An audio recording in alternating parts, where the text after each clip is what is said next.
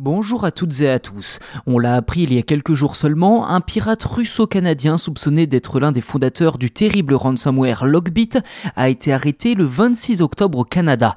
Un gros coup qui affectera sans doute les activités malveillantes liées à Logbit, utilisées pour voler des données et paralyser les systèmes informatiques de grandes entreprises, voire même d'hôpitaux dans le monde, y compris en France. On vous résume tout ça dans cet épisode. C'est une prise quasi exceptionnelle que viennent de faire les autorités canadiennes. En effet, elles ont arrêté un certain Mikhail Vassiliev, ressortissant russo-canadien de 33 ans, soupçonné d'être l'un des auteurs du fameux ransomware ou rançongiciel en français, le fameux Logbit. Pour être précis, l'arrestation a été possible grâce à la collaboration de sept pays sur une enquête qui a duré deux ans avec en chef de file le FBI, Europol, la police canadienne et la gendarmerie française. Au total, l'homme serait impliqué dans plus de 2000 attaques à travers le monde et réclamait des rançons allant de 5 à 70 millions d'euros.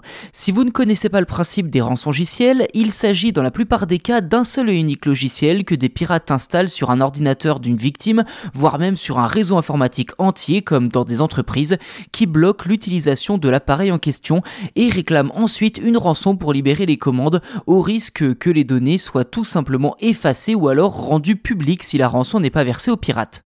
Depuis son arrestation, on apprend que Vassiliev ne se serait pas contenté seulement de faire du chantage avec Logbit. Il aurait également travaillé pour d'autres groupes de hackers comme Black Cat, Ragnar Locker ou encore Darkside pour les connaisseurs. Ce dernier devrait prochainement être extradé vers les États-Unis. En France, le parquet de Paris indique que 115 des victimes sont françaises.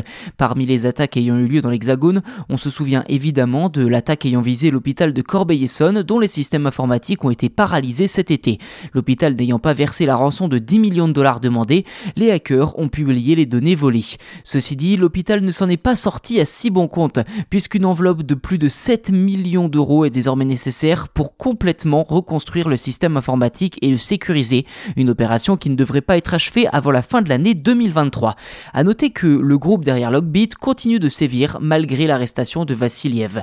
Depuis l'arrestation, justement, Thales et le fabricant de pneus Continental ont annoncé avoir été victimes de Logbit.